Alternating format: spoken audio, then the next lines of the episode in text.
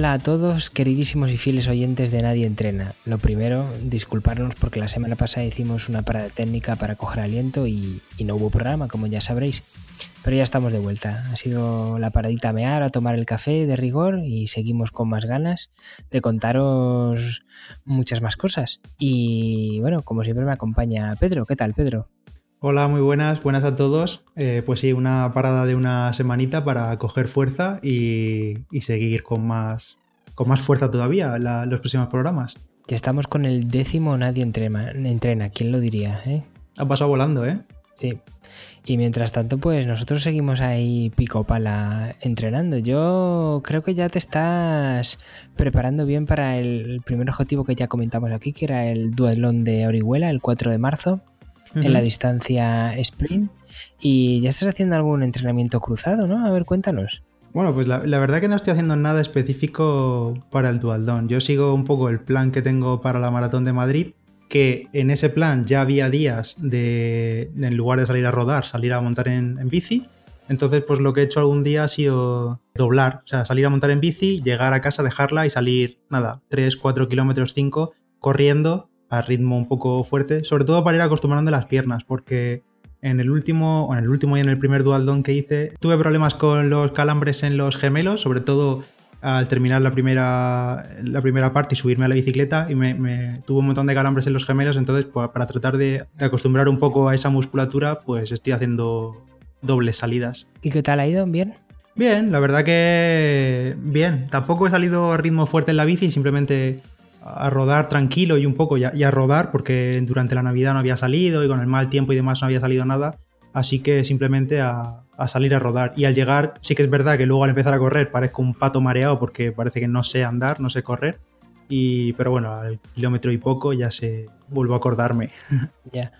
Pues bueno, yo la verdad es que no he preparado todavía nada de transiciones, ni no sé si las prepararé siquiera, y doblar tampoco, no he doblado nada. Una cosa que sí me vas a sacar ventaja y que acabo de caer es que tú has estado enfermo, has pasado la gripe, y yo todavía no. Eso significa que tú ya te has librado y a mí puede que me toque a lo mejor una semana antes del dualón y la cague. Hombre, pero no seas agorero, no tampoco pienses que te vas a caer, a ver... Eh, Vale, bueno, no, no, no quiero ser agorero, pero, pero de eso tú ya te has librado. Bueno, ¿y el resto de entrenamientos qué tal? ¿Sigues corriendo o qué? Sí, sí, la verdad que sí, pero bueno, pues lo típico que dicen todos los corredores, que siempre hay alguna molestia por aquí por allá, yo ya voy notando eso. Y no sé si alguna ha sido por apretar demasiado las zapatillas, y pero bueno, he dejado de salir tanto a correr y se ha pasado, se ha pasado la molestia. Y lo que sí tengo que hacer es no tiradas tan largas porque la verdad es que me apetecía hacer kilómetros, pero claro, viendo que el dualón son distancias tan cortitas, para evitar lesionarme y sobre todo para acostumbrarme a hacer cosas más cortas y a ritmos más intensos, pues voy a bajar eh, el kilometraje de las tiradas que estaba haciendo y hacer algo más cortito y todavía un poquito más intenso, porque es que si no, la verdad es que no tengo ni idea de cómo es un, un 5000 y, me aterra un poco eso de ir a fuego desde, desde el minuto uno. Otra cosa que, por ejemplo, nunca he hecho es, calentar. Yo siempre que he hecho pruebas de ciclismo ha sido de larga distancia, entonces eso de un calentamiento cero. Y aquí, claro, tendré que hacerlo porque vamos a salir a fuego en el 5000, entonces soy nuevo en un dualón y en el hecho de calentar antes de una prueba. Es que te, calientas y te apuntas a todo, entonces no puede ser, es que no puede ser. Ya, ya, ya. Y pues nada, no, la verdad que llevo bien los entrenamientos, salvo eso, esas cosas que no estoy haciendo o que voy a hacer ahora, yo creo que va bien, va bien, va bien encaminado. Muy bien, oye, por cierto, recordar a la gente que nos está escuchando que puede ver todos estos entrenamientos en Strava, que tenemos el club de Strava totalmente gratuito, obviamente, podéis entrar libre para cualquiera y además también sumaréis ahí kilómetros en los rankings semanales, que hay mucha, hay mucha gente muy fuerte. Sí, sí, sí, hay gente que se mete 20 horas a la semana, ¿eh? Ojito. Y algunos les conozco, así que no es, o sea, quiero decir que no, es, no son fakes. Algunos les conozco y, sí que hacen eso. Bueno, creo que tienes algo que contarnos del, del CES, de esta feria de electrónica de, Las Vegas que ha habido ah, hace un par de semanas, Pedro. Cuéntanos. Sí, Sí, pues mira, eh, como ya dijimos, cuando hablamos de la guía de regalos de Nadie Entrenada que hicimos antes de, Reyes, iba a salir Garmin, suele presentar en, el CES, que es una feria de, tecnología que, como dice, se celebra en Las Vegas, iba a presentar allí nuevos relojes. Todos esperábamos que presentasen la renovación del 230 y el 235, pero no, no ha aparecido ningún 245 ni nada de eso, sino que han sacado el Garmin Forerunner 645 y el 645 Music. Estos son relojes, los tope de gama para corredores, no son relojes multideportes, es decir, no valen para dual o trial porque no cuentan transiciones, pero sí que cuentan esos deportes por separado, es decir, tienes perfil de ciclismo, tienes perfil de natación, además ahora también el, 645 permite registrar natación en interior, es decir, en piscina, y la mayor novedad de estos relojes, a nivel de entrenamiento no hay ninguna novedad, es como un híbrido entre las funciones que ya, ya habían en el Forerunner 935 y en el Fenix 5. Sin embargo, lo más más interesante es que la versión Music es el primer reloj de Garmin que se le puede meter música. Es decir, tiene memoria interna, tiene 4 GB y podemos meter como 500, 600, 700 canciones, depende de lo que ocupe cada canción, claro, y escuchar la música directamente desde el reloj a través de los auriculares Bluetooth. Y otra cosa que no has dicho que creo que es importante es el precio, porque claro, has mencionado que se sitúa entre esos otros modelos, pero le superan bastante en precio y este sale con un PVP que luego siempre es más bajo, lo puedes encontrar en tiendas eh, más barato. Los precios son 399 eh, para el modelo normal, es decir, sin Music, el Forerunner 645, y 449 para el modelo Music. Sobre todo, por ejemplo, tiene una cosa que me, he fijado yo porque lo estoy mirando, que acepta mm, las métricas estas de avanzadas de carrera. Sí, claro, eso modelos, Ya te digo, esos precios seguramente en tienda dentro de un par de meses bajen. Sí, pero por ejemplo otro punto bastante negativo es la batería, que son solo 5 horas con GPS y música, que quedan cifras que quedan muy por debajo del 935, del Fenix, que son 14 horas, 16 horas, 24 horas en el, en el Fenix 5X, me parece que no, en el 5. Entonces son solo 5 horas con GPS y música, lo que se queda súper corto. Sí, eso sí. La verdad es que es una buena idea, pero hubiese sido una buena idea hace no sé, tres años. Ahora ya todo el mundo, nadie renuncia a salir sin el teléfono, ¿no? Aunque sea o sea para la fotito del postureo. Ya, y además yo también veo otro punto negativo que pese a poder meter la música, no hay integración con servicios tipo Spotify, es decir, no puedes escuchar Spotify offline, sino que tienes que descargar música, meterlo a la memoria del reloj desde el ordenador. Parece que es como un, algo, un procedimiento que ya la gente cada vez hace menos. Cada vez utilizamos más Spotify, Apple Music o el servicio de streaming que se, que se utilice. Efectivamente, los agoreros de la muerte de la música están viendo cómo realmente la gente termina pagando por servicio de suscripción. Pero bueno, ese es otro tema que no nos compete, que aquí hablamos de deporte y cacharritos de deporte. Pues bueno, eh, ¿algo más del CES o nada más? Así destacado, nada más, la verdad. Eh, Sunto ha sacado un reloj sin GPS ni nada, de fitness y poco más, la verdad. Lo más destacado ha sido de Garmin, este 645 y 645 Music. En la descripción os dejaremos el post completo con toda la descripción y todos los detalles y todo el rollo. Bueno, la verdad es que si hubiese agradecido algo que hubiesen presentado algo más. Pero bueno, para eso tenemos justo dentro de un mes el Mobile World Congress, que ahí presentarán también seguramente alguna cosita que no solo de móviles, también lo, al final es casi una feria también de electrónica y tecnología y, y caerá algo en el segmento deportivo y os lo contaremos, porque estaremos allí para cubrir el evento. Pues sí. Y bueno, el programa de hoy es un poco especial porque vamos a tratar preguntas eh, que todo el mundo se hace, pero no se atreve a preguntar sobre el ciclismo y running. Así, preguntas escabrosas y un poco delicadas que pueden causar vergüenza o, o rubor. Entonces, bueno, vamos a tratarlas con normalidad porque si ocurren es que son normales e intentar poner un poco de luz en, estas 10 preguntas que hemos seleccionado, a ver si nos da tiempo a tratarlas todas. La primera es muy sencillita. Me ocurre a mí, ya que, como sabéis, he empezado a correr hace poco. ¿Gafas de sol? ¿Hay que llevar las típicas gafas de sol corriendo? Te pregunto, Pedro. Tú que eres el, el runner, ¿hay que llevarlas? Hombre, supongo que es una cuestión un poco personal de cada uno. A mí sí que me gusta llevarlas, la verdad. Me gusta llevarlas haga sol o no. Porque primero, por la protección ultravioleta, que eso es eh, lo normal, lo, lo, que te ofrece cualquier gafa de sol. Pero sobre todo me gusta llevarla por protección contra polvo, contra el viento, contra reflejos si vas por carretera y puedes encontrar algún reflejo. Incluso llevar gafas fotocromáticas, como tú comentaste hace unos programas, incluso por la noche, ya que el reflejo de, las luces de los coches y demás. Entonces, a mí sí me gusta mucho llevarlas, la verdad. No hay ningún beneficio real a nivel de rendimiento, obviamente, al final son unas gafas y punto, pero, pero al menos como corredor sí que me gusta llevarlas siempre. No sé, es que mm, al principio yo pensé, bueno, los que llevan gafas son unos poco, un poco postureo y da la sensación de que el que llega, el que lleva gafas corriendo o es bueno o es un flipado. Y yo creo que no. Yo al principio dije, Pedro, hay que llevar gafas porque yo en el ciclismo es, casi obligatorio porque vas a mucha más velocidad y te puede entrar cualquier cosa en el ojo y si no ves te puedes estampar, o sea, y es peligroso. Pero claro, me di cuenta de que a pesar de que no vayas tan rápido, yo en mi caso, por ejemplo, que llevo lentillas, pues, pues se me secan y, estoy tan acostumbrado a llevarlas en la bici que la verdad que se me hacía raro no llevarlas corriendo.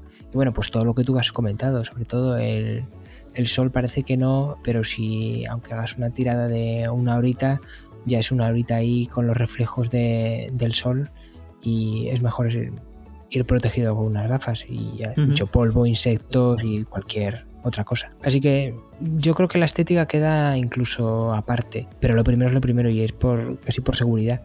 Otro punto interesante, a mí me ocurre mucho, es que parece que con gafas eh, como que voy más en más concentrado, digamos, como que voy yo solo, como que nadie me ve desde fuera y voy concentrado en lo que tengo que hacer. Si tengo un entreno duro o lo que sea, tomo las gafas como una barrera contra el resto. No sé si me explico. Sí, sí, sí, sí, totalmente, sí, me coincido en eso. Y bueno, fíjate también en, el caso de invierno, cuando hace mucho frío, la bici, o sea, viene genial que eso esté así cubierto en la zona de los ojos porque cuando hace mucho frío y yo qué sé, en la bici, más gente sales a 0 grados, pero con yendo a 40 la sensación térmica es casi de menos 10. Que esa zona tapada, pues ayuda, ayuda. Claro. esas temperaturas todo ayuda que esté todo tapado. Así que también resulta una protección contra el frío. Incluso he leído que a nivel de súper alto rendimiento eh, hay atletas que se las ponen para mejorar la economía de carrera, porque al llevar las gafas de sol no van guiñando, no van forzando los músculos de la cara y van con la, con la cara mucho más relajada y eso afecta al resto de la musculatura.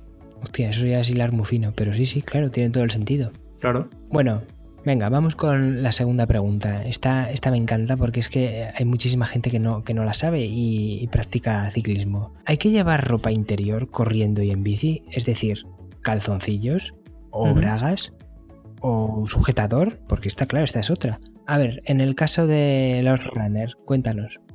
Pues a ver, eh, lo mismo que con la gafa, yo creo que es algo muy personal, pero corriendo, si vas con mallas o con la parte inferior que sea algo apretado, no, ya no digo mallas de compresión, sino algo que vayas con la, la musculatura comprimida, los canoncillos o la braga o el tanga incluso, quizá el tanga y la braga, si son como tienen menos tela, pues es posible que sea más cómodo, pero un canoncillo yo no lo llevaría nunca, no lo llevo, de hecho, no llevo, cuando llevo malla no llevo nada más debajo. Primero, por la comodidad, por la humedad, porque el canoncillo tiende, el tejido tiende a coger más humedad. Es algodón en la mayoría de los casos. Claro.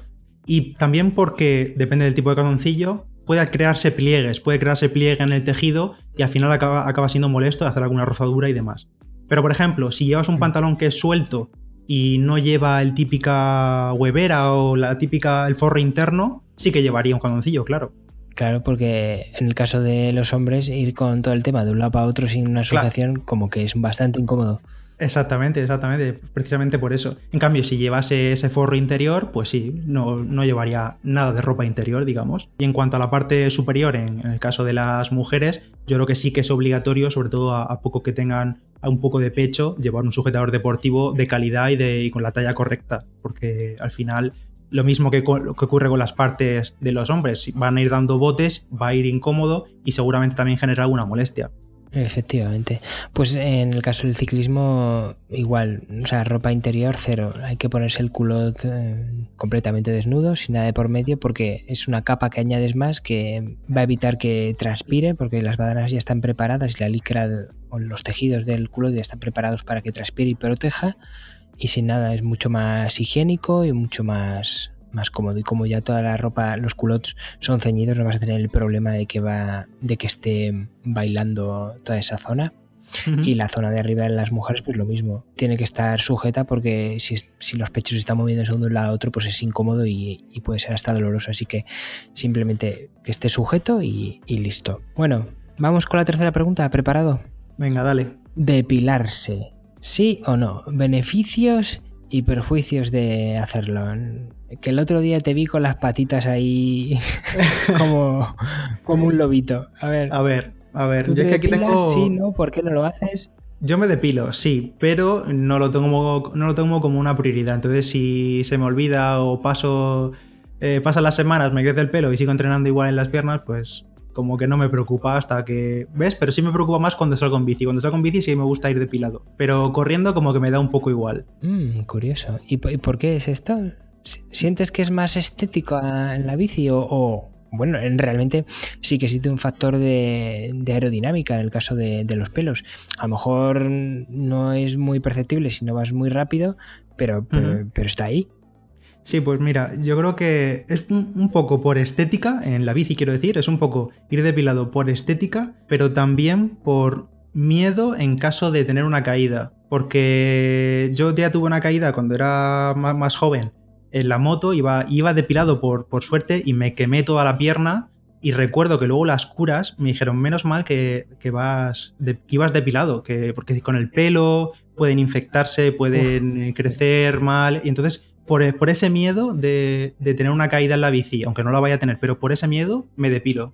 Sí, sí, sí. La verdad es que un raspón eh, lleno de pelo, luego para curar eso es terrible, terrible. ¿Y en tu caso? Pues yo, por supuesto, soy un fan, fan absoluto de, la, depilación, por lo que has dicho, para caídas, para masajes, en caso de que alguien se lo dé masaje, no, puedes ir depilado porque si no los tirones mueres. Por estética, y, luego por estética. Me parece que tratar la estética como un tema menor no, no me parece bien. O sea, es una opción bastante importante. O sea, porque te gusta, ya está. No, no tienes por qué dar explicaciones. Es un argumento de bastante peso como para que los demás te importen un pimiento. Que los hay.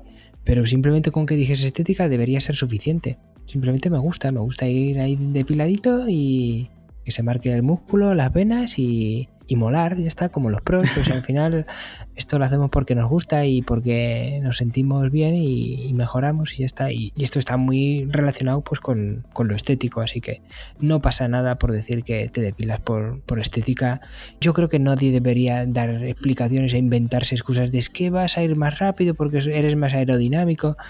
yo creo que ya quedó un poco atrás. Oye, ¿y, los pros se depilan por estética o por rendimiento? O, supongo que también un poco el argumento del masaje gana más peso en ese sentido, ¿no? Claro, claro.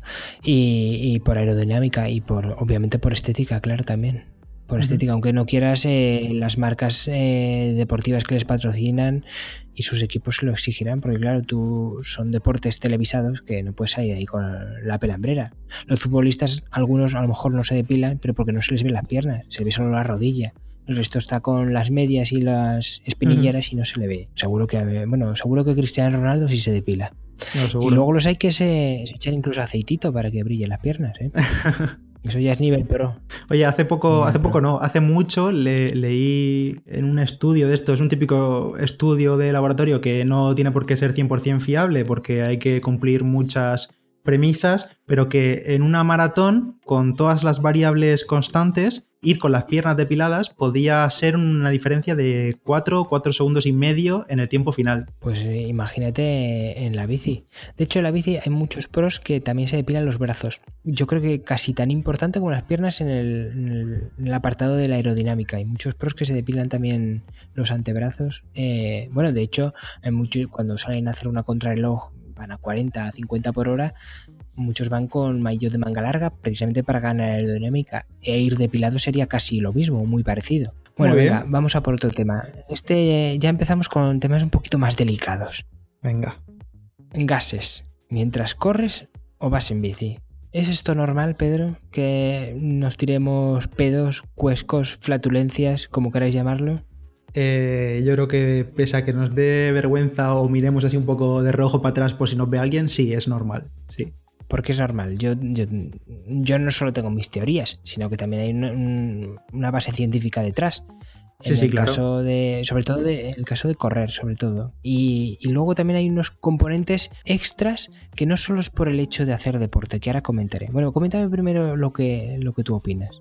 A ver, yo no tengo teorías propias de por qué ocurre, pero sí eh, la base científica que hay detrás. Y es que al final eh, el hacer ejercicio no ya digo correr, digo hacer ejercicio en general, eh, estimula el tracto digestivo y también se activa más la zona de, la zona central del cuerpo, la zona del core, y el aire que queda atrapado tiene que salir por alguna parte, y si no sale por arriba, tiene que salir por abajo. Entonces, pues es totalmente normal que en tu casa, sentado en el sofá, también ocurra, pero corriendo te ocurra casi siempre. Efectivamente. Sí, bueno, siempre he oído, yo siempre había oído que andar estimula el intestino, así que correr un poco más en ese sentido y, eso implica pues los gases. También hay, eh, hay otras teorías que habría que añadir, como he comentado antes, al propio hecho del, ejercicio de, de correr. Y es que claro, al hacer ejercicio tú ingieres, normalmente deberías ingerir más cantidad de comida para compensar el gasto energético. Claro, comer más significa que haya más flujo de, en, en, en, tu intestino y seas más susceptible a que provoques más gases. También, por ejemplo, si haces un complemento, esto me está ocurriendo a mí ahora, si complementas la dieta con un aporte de, de, proteínas en, en, polvo, pues esto también, las proteínas hace que te tires unos cuescos importantes.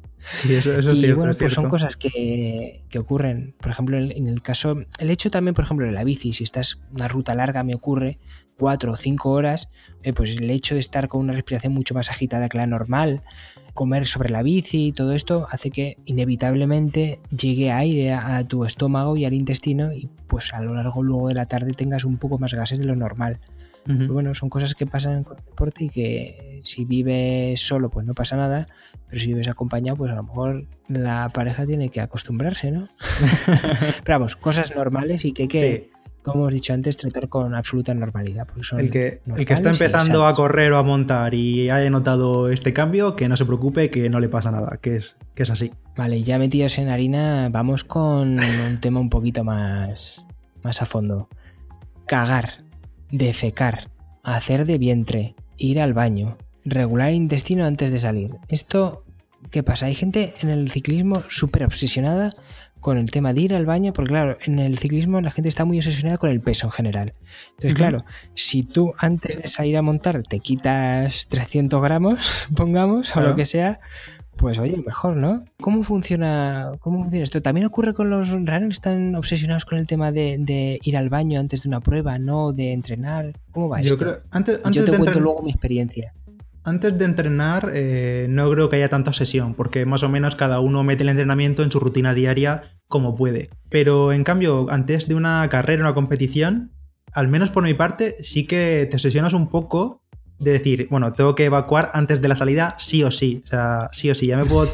aunque me tenga que levantar cinco horas antes y, pasarme dos horas sentado, hay que evacuar sí o sí. Más que nada, ya no por el peso, que al final el peso nada, pero es por ¿Y si me ocurre durante la carrera o justo antes de salir? Claro, además tenemos, en el caso del ciclismo, tenemos súper reciente el tema de, de, Tom Dumoulin que le ocurrió el apretón en medio de una carrera, que en el caso del ciclismo es así, pero puede ocurrir también en una carrera normal. Sí, sí, por supuesto, por supuesto. Además, yo me acuerdo eh, la maratón, que en el kilómetro 30 y largos, largos, joder, yo, yo no sé si era ya por el cansancio o por qué, pero yo tenía como un revoltijo en el estómago entre los geles, el eh, todo lo que había, el, isotónico que habías tomado tal, y dije, joder, tengo que encontrar un baño ya porque... Pero no, no, luego fue un poco cosa de cabeza, que no tuve que ir ni nada, pero de eso que te puede entrar en carrera fácilmente. Oye, a mí me ha pasado esto por mm, comer mal en medio de una prueba, me tuve que ir al medio del monte a cagar porque me un apretón. Y esto ocurre también porque, claro, eh, mucho gel, mucha mierda que metes por una mala alimentación o, o, también beber agua fría si hace mucho calor, pues te puede entrar un apretón y Tienes que irte en medio del monte, bajarte el pantalón y cagar allí en medio. Claro. Y oye, y aunque, y aunque, aunque cuides todo eso, aunque cuides la alimentación, eh, te puede ocurrir también por nervios o por estrés. Igual que te ocurre antes de un examen, te puede ocurrir lo mismo antes de una prueba o durante una prueba.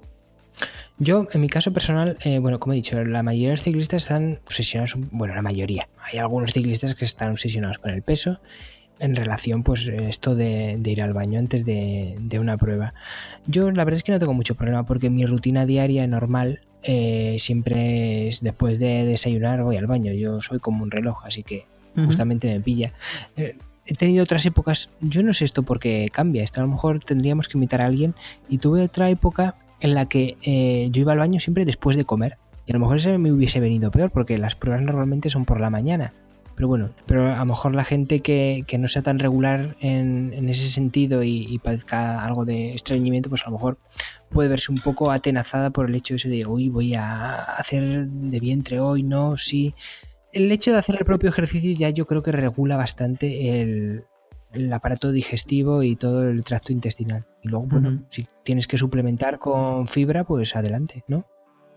Pues sí, y sobre todo, ya que hablas de la fibra, no tomar fibra antes de una carrera. Porque, porque la puedes liar parda, claro. Porque luego durante la carrera te puede ocurrir. Igual que te puede ocurrir que el día de la carrera, por lo que sea, vayas a probar por primera vez los geles que te has comprado en la feria del corredor. O una gominola que te han dicho que es buena y no la has probado en tu vida. Y pues no, el día de la carrera nunca se, se, prueba nada nuevo, ni tanto de alimentación, ni de ropa, ni de nada. Siempre lo hemos dicho, el día de la carrera no se estrena nada, todo tiene que ir entrenado previamente. Efectivamente. Efectivamente. De hecho, yo eh, soy cada vez más de si voy a hacer una prueba fuera de mi casa, que es la mayoría de los casos, hay muy pocas veces en que te pille justo cerca de tu casa, el desayuno me lo llevo de casa. Porque si tengo que estar en el hotel o en el sitio dependiendo del desayuno que me vaya a comer, o sea, mal, no. Ya me llevo mi desayuno, bromas las justas, porque luego me he encontrado sitios en los que a lo mejor no abren el sitio de desayunar hasta más tarde y yo me tengo que ir antes, o yo qué sé, o, tienen cuatro guarradas que no me las quiero comer, no quiero comer bollería industrial, porque no es lo que yo desayuno habitualmente en los buffets de los, de los hoteles. Entonces tengo que ir al final a un Mercadona o donde sea el día de antes de prisa y corriente y comprar cuatro cosas que más o menos se ajusten a lo que yo tomo y desayuno siempre el tema de los gases y evacuar, pues es normal que ocurra. En el caso de evacuar, pues se puede cuidar un poco la alimentación para tratar de evitarlo o sobre todo regular un poco los horarios. Bueno, y vamos a dejar un poco estos temas así tan escatológicos un poco de lado y vamos a hablar de algo que hay gente que no lo sabe ¿eh? y, es importante saberlo. Y ya que hemos hablado del Garmin, del nuevo Garmin, el 635 Music, llevar auriculares escuchar música en la bici o corriendo. ¿Se puede? ¿No se puede? ¿Lo haces? ¿No lo haces? ¿Es bueno? ¿No es bueno?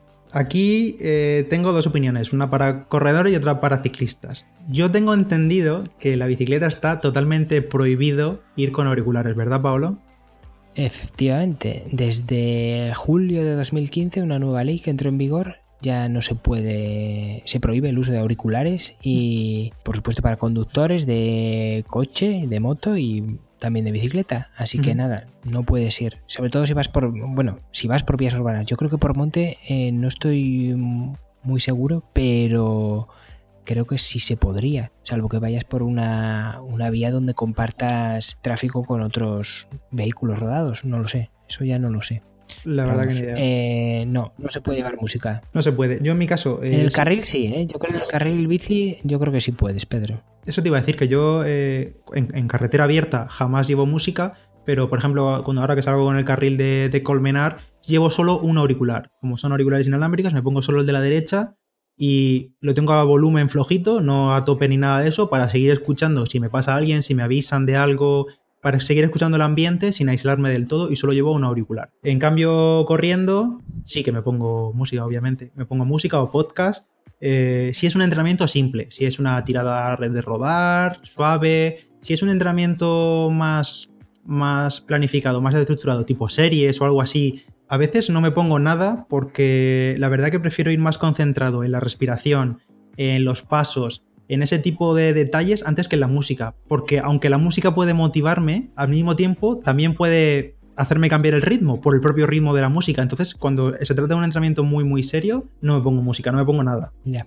Bueno, por suerte, yo creo que sí que hay una opción eh, para los, los ciclistas que son un tipo de auriculares que yo creo que sí se podrían usar, que ya hablaste de ellos, ¿no, eh, Pedro? Ah, sí, los auriculares de por conducción ósea, ¿no? ¿Te refieres a esos? Esos auriculares no te tapan el conducto auditivo, por tanto sigues escuchando eh, todo el ambiente, no, no dejas de escuchar nada, pero al mismo tiempo también escuchas la música. Y son auriculares como de tipo diadema por detrás que se colocan en la parte inferior de la sien y simplemente son como dos almohadillas que se colocan y transmiten la música mediante vibraciones. Entonces las vibraciones llegan al conducto auditivo y mediante los huesos del oído esas vibraciones se, se, convierten en el sonido. Entonces no te aíslan y al mismo tiempo escuchas todo. Y la verdad que yo estuve probando unos, unos de la marca Aftershock creo que era, y funcionan bastante bien. Obviamente la calidad de sonido no es la misma porque no te aísla, porque lo sigues escuchando todo, que es un poco raro porque lo escuchas todo y escuchas la música, pero sí, sí, quizá esos en, en sobre la bici sí podría usarse. La verdad que como son un tipo tan específico no lo tengo tan claro, pero al menos son una opción. Así ya sabemos que lo importante que es salir acompañado si montas mucho en bici, porque estar tanta, tanto tiempo ahí sin escuchar nada sobre el vientecillo,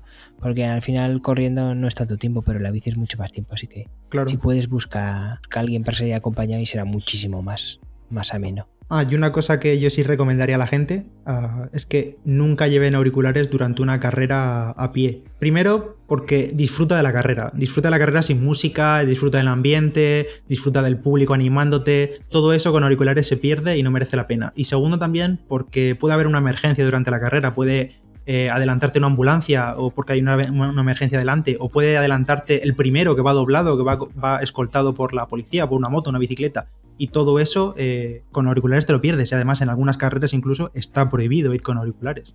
Vale, Pedro, yo creo que está siendo súper interesante y lo que podemos hacer es que en el próximo programa o en el siguiente seguir con estas preguntas escabrosas y que todo el mundo tiene y le rondan la cabeza, ¿no? Uh -huh. Y de ya que hemos tratado cinco, pues otras cinco en el próximo programa así dejamos a la gente con la miel en los labios. Vale, vale. Bueno, pues muchísimas gracias a todos por escucharnos, por disfrutar con nosotros. Ah, por cierto, que no lo hemos dicho. Hemos dicho, hemos estado hablando de, de, escuchar música, pero es más importante que nos escuchéis a nosotros. Pues dicho sí. esto, la promoción, sigo con la promoción diciendo que, que, muchas gracias por escucharnos y que nos podéis seguir en Instagram, en la cuenta Nadie Entrena, en Facebook también estamos y, y en Twitter. Y como ya ha dicho Pedro antes, tenemos un club de Strava que se llama también Nadie Entrena y ahí pues os podéis unir y también podéis seguir a Pedro y a mí y decirnos cosas, decir vaya entrenamientos de mierda o, o como me dijo Pedro el otro día que yo creo que un amigo suyo de Pedro me espía y dijo, oye, este está muy fuerte, ¿no? es pues verdad, también, verdad. Eso. también nos podéis dejar por redes sociales para el siguiente programa otros temas así escatológicos o no escatológicos, simplemente temas que los corredores o los ciclistas o los deportistas no hablan, pero todo el mundo sabe, pero nadie, todo el mundo se lo calla, nadie, nadie comenta esos temas. Sí, hay uno que hemos reservado, como ya hemos dicho, para otro programa. Ese sí que es un tema el más tabú de todos y lo hemos dejado para el final. Así que bueno, a ver si nos lo sugerís, pero por si acaso ya lo tenemos nosotros ahí apuntado. Pero seguro que algo ronda la cabeza, un tema tabú dentro del mundo del deporte. Pues nada, muchas gracias y nos vemos en la próxima. Hasta luego.